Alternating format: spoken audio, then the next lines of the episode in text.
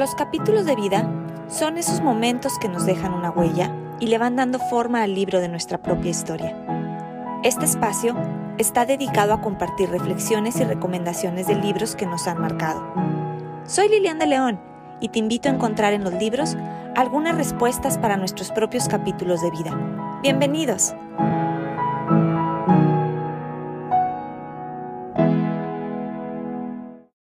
Hola, ¿qué tal? Espero que te encuentres muy bien. Primeramente agradecerte de corazón que una vez más estés escuchando capítulos de vida podcast en este episodio número 10, el cual dedicaré a platicar sobre el libro La muerte un amanecer de la doctora Elizabeth Kubler-Ross. Elegí platicar de este libro primeramente porque fue un libro muy significativo para mí.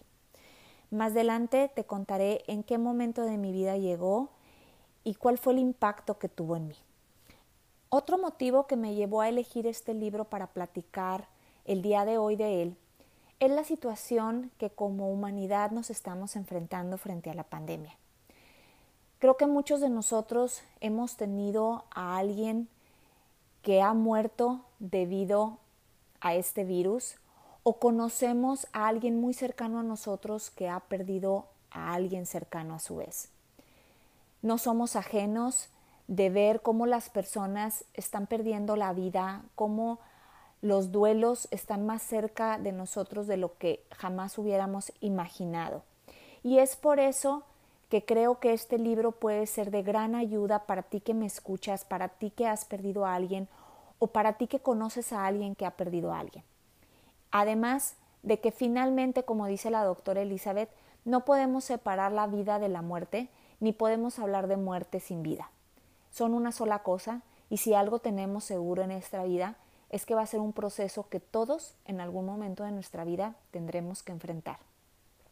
Además, claro está, pues de tener que acompañar a seres queridos en este proceso que muchas veces viene acompañado de mucho miedo, de mucho dolor y de mucha incertidumbre.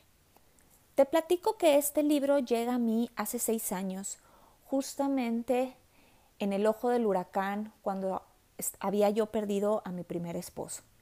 A la semana o a las dos semanas me llega este libro como un regalo y realmente fue un bálsamo para mi corazón.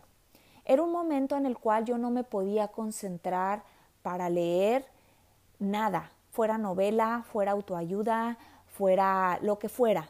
No podía ni siquiera ver un programa de televisión, una película. Es más, me costaba trabajo concentrarme e involucrarme en alguna plática. Yo estaba inmersa en la tristeza, en el dolor y en una de las etapas que precisamente la doctora Elizabeth habla en otro de sus libros, que era la negación.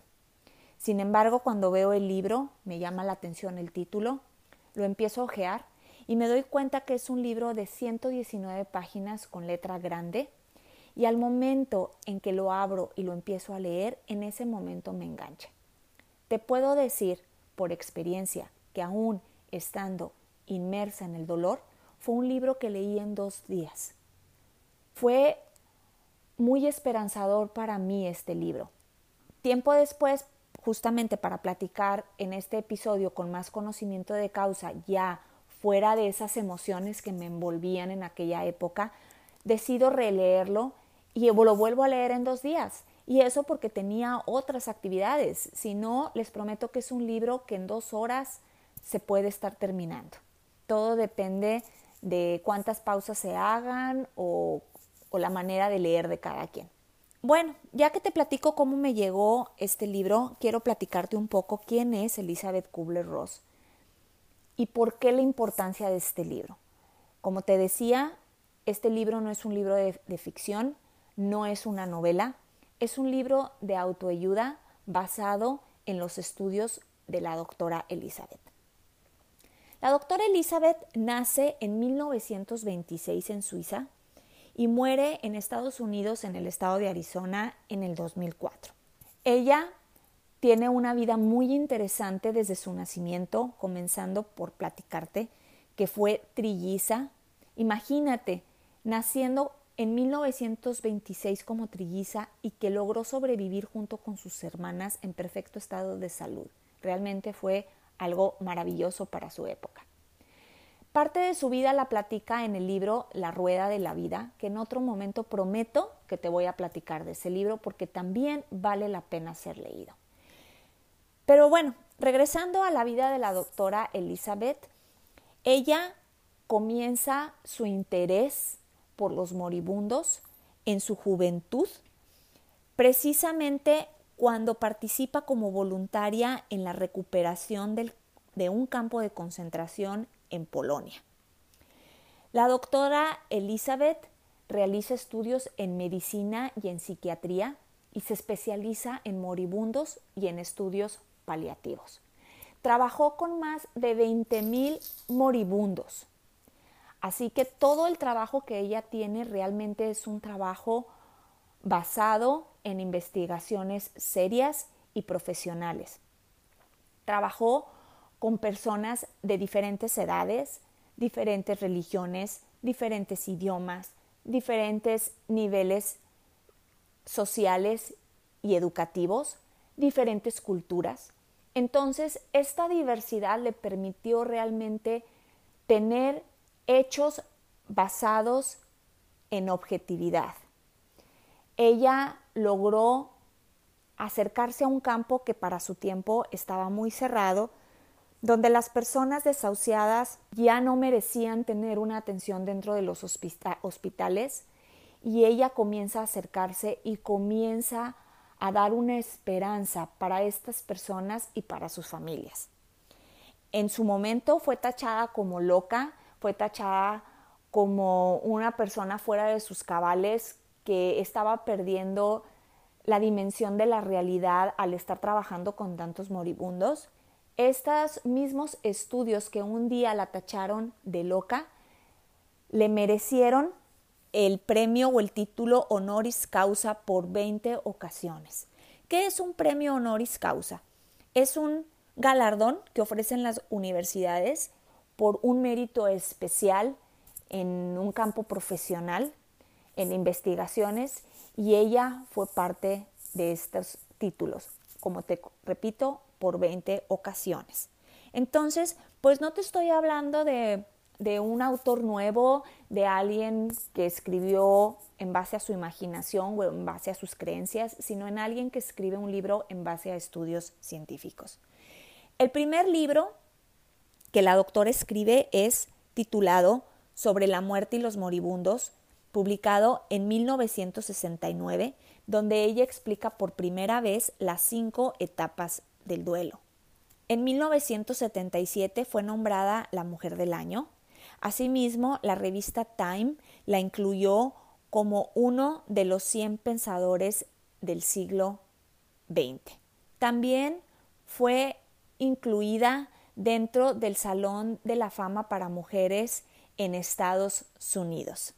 Como verás, la autora de este libro es una persona seria y pues bueno, ahora sí vamos a platicar de lleno de lo que es este libro.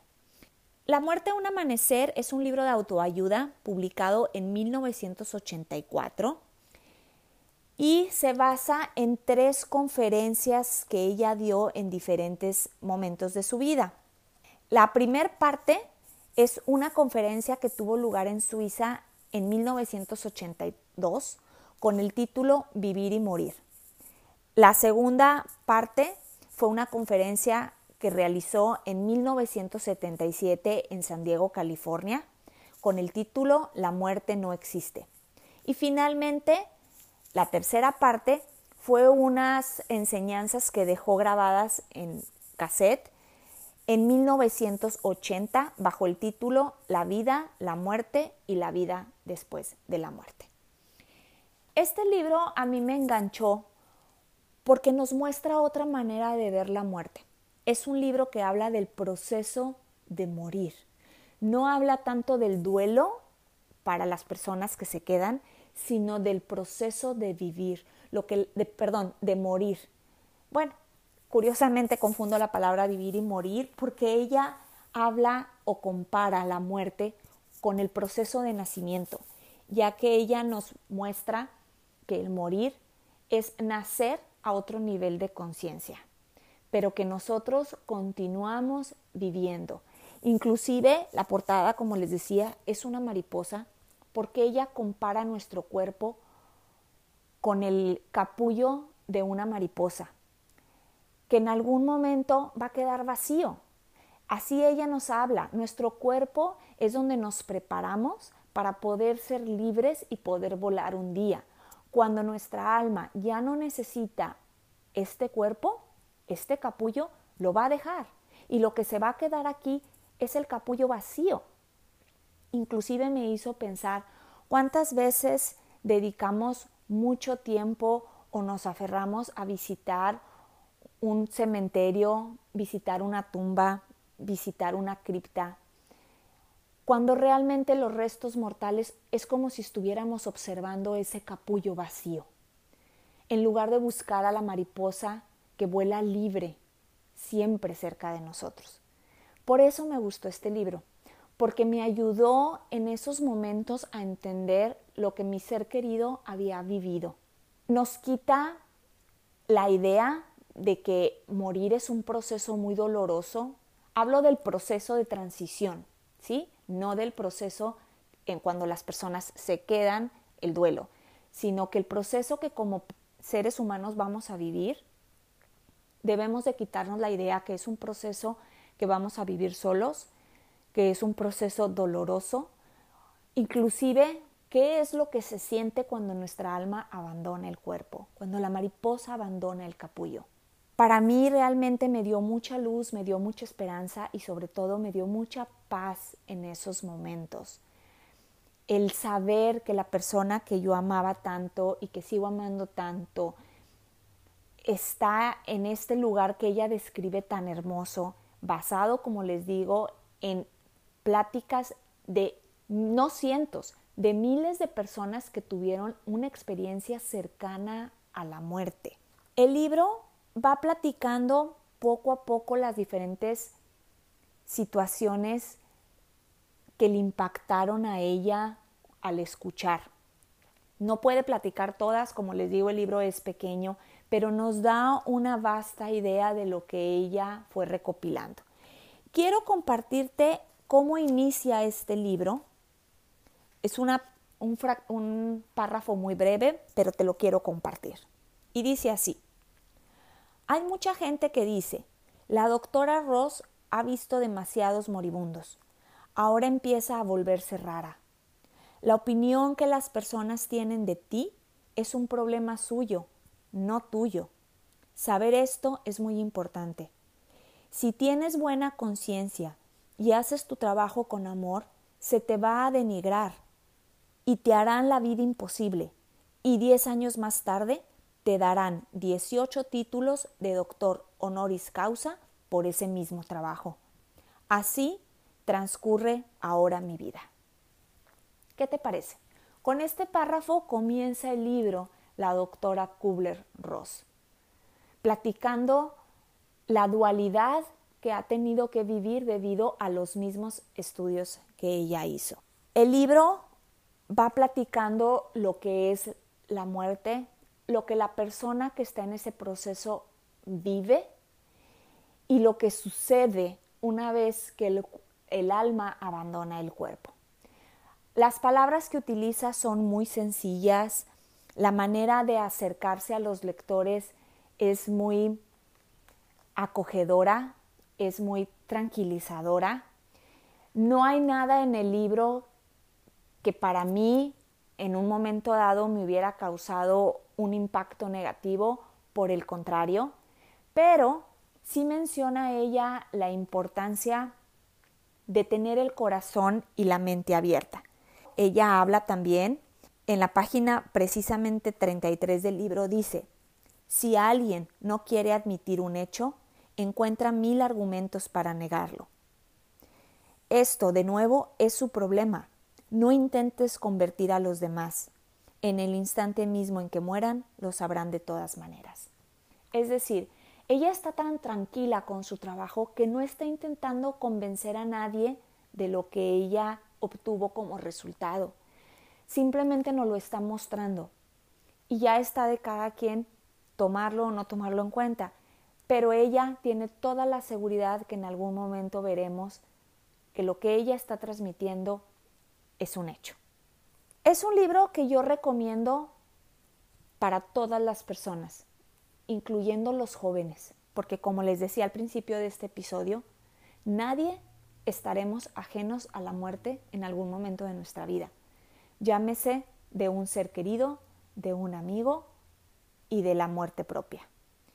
De la transición que vamos a tener que llevar a cabo en algún momento de nuestra vida. Algunos les toca muy jóvenes, algunos llegando a los 100 o pasando los 100 años, pero todos vamos a tener que vivir este proceso.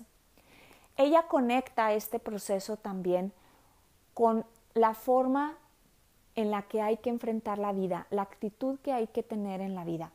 Ella menciona también en una de sus páginas que la inteligencia es muy importante en nuestra vida, pero de nada nos sirve la inteligencia si no ponemos corazón a lo que hacemos, si no ponemos amor en cada, en cada una de nuestras acciones. Es un libro que no transmite miedo, que no transmite un castigo después de la muerte, sino simplemente lo que es, la forma de ver la vida una vez que cambiamos a otro estado de conciencia. En fin, yo te recomiendo que lo leas, que se lo regales a alguien que esté viviendo por un proceso de duelo. No tengas miedo de regalárselo. A mí, como les digo, me lo dieron en un momento muy difícil y de veras fue un bálsamo para mi corazón. Anímate en estos tiempos.